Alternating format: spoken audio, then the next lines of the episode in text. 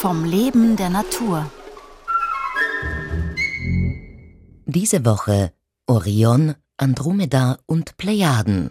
Der Astrophysiker Franz Kerschbaum über den Winterhimmel und seine Sternbilder.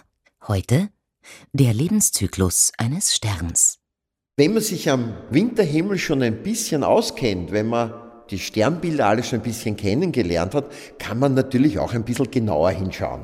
Da kann man sich vielleicht mal für die Nachtwanderung einen Feldstecher mitnehmen oder sogar an der Sternwarte gehen, mit einem Fernrohr beobachten. Man kann sich am Winterhimmel zum Beispiel schön anschauen, wie das Leben eines Sterns so abläuft. Das Leben eines Sterns beginnt in einem Sternentstehungsgebiet.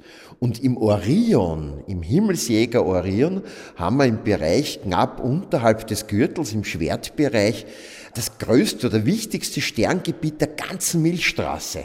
Dort entstehen immer noch laufend Sterne und wenn man im Fernrohr oder im kleinen Feldstecher hinschaut, sieht man dort schon eine nebelige Region. Man sieht da Gas- und Staubwolken, die diese jungen Sterne umgeben. Aus diesem Material sind dort die Sterne entstanden.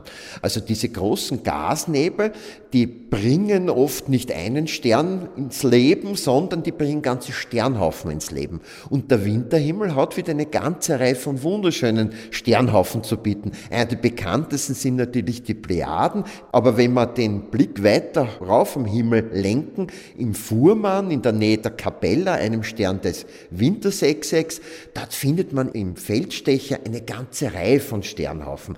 Da ballen sich hunderte Sterne auf relativ kleinem Raum zusammen und verbringen ihre Jugendzeit. So Sternhaufen halten nicht ewig zusammen, die lösen sich innerhalb von einigen hundert Millionen Jahren dann auf und die Sterne gehen dann ihren Weg einzeln. So wie unsere Sonne. Unsere Sonne war ganz sicher auch mal Teil eines Sternhaufens. Äh, ihre Geschwister bei ihrer Geburt kennen wir aber gar nicht, weil die Sonne eben schon viereinhalb Milliarden Jahre alt ist und so die Kinderstube längst verlassen hat. Und unsere Sonne kreist ganz ähnlich nach den gleichen Gesetzen wie die Planeten um die Sonne kreisen, kreist unsere Sonne ums Zentrum der Milchstraße. Und dabei kommt es eben auch zu Begegnungen, die jetzt die Sterne aus ihrer Bahn ablenken können und das führt letztlich zum Auflösen auch von diesen jungen Sternhaufen. Wenn wir das Sternenleben dann weiter verfolgen, haben wir natürlich eh die Capella, die unsere Sonne repräsentieren kann, also ein Stern mittleren Alters.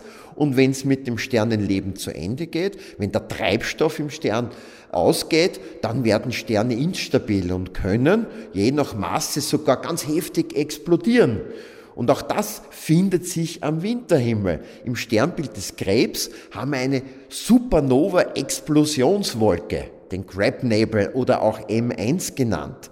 Da ist im Jahr 1054 ein Stern am Himmel erschienen. Den hat man sogar am Taghimmel gesehen. Bei dieser Explosion des Vorgängersterns äh, ist der Lichtausbruch so heftig gewesen, dass dieser Stern für einige Monate so hell geleuchtet hat, wie alle Sterne unserer Milchstraße zusammen. Und im kleinen Fernrohr sieht man eben ganz genau, wie sich das Material äh, verteilt in der Umgebung und wie heftig diese Explosionswolke gewesen ist. Stichwort ganze Milchstraße. Auch einen Zwilling unserer Milchstraße können wir am Winterhimmel beobachten, die uns nahegelegene Spiralgalaxie M31 im Sternbild der Andromeda. Diese Galaxie, bestehend aus hunderten Milliarden von Sonnen, äh, ist etwa zwei Millionen Lichtjahre von uns entfernt. Spannend dabei ist, dass der Blick zur Andromeda-Galaxie auch ein Blick in die Vergangenheit ist. Wir sehen sie, wie sie vor zwei Millionen Jahren gewesen ist. Also hier haben wir die Möglichkeit, und das ist die weiteste Möglichkeit mit freiem Auge, weil diese Andromeda-Galaxie sehen wir als kleines, blasses Fleckchen mit freiem Auge, einen Blick in die Vergangenheit direkt zu werfen. Morgen um 5 vor 9 ein kosmisches Geschichtenbuch.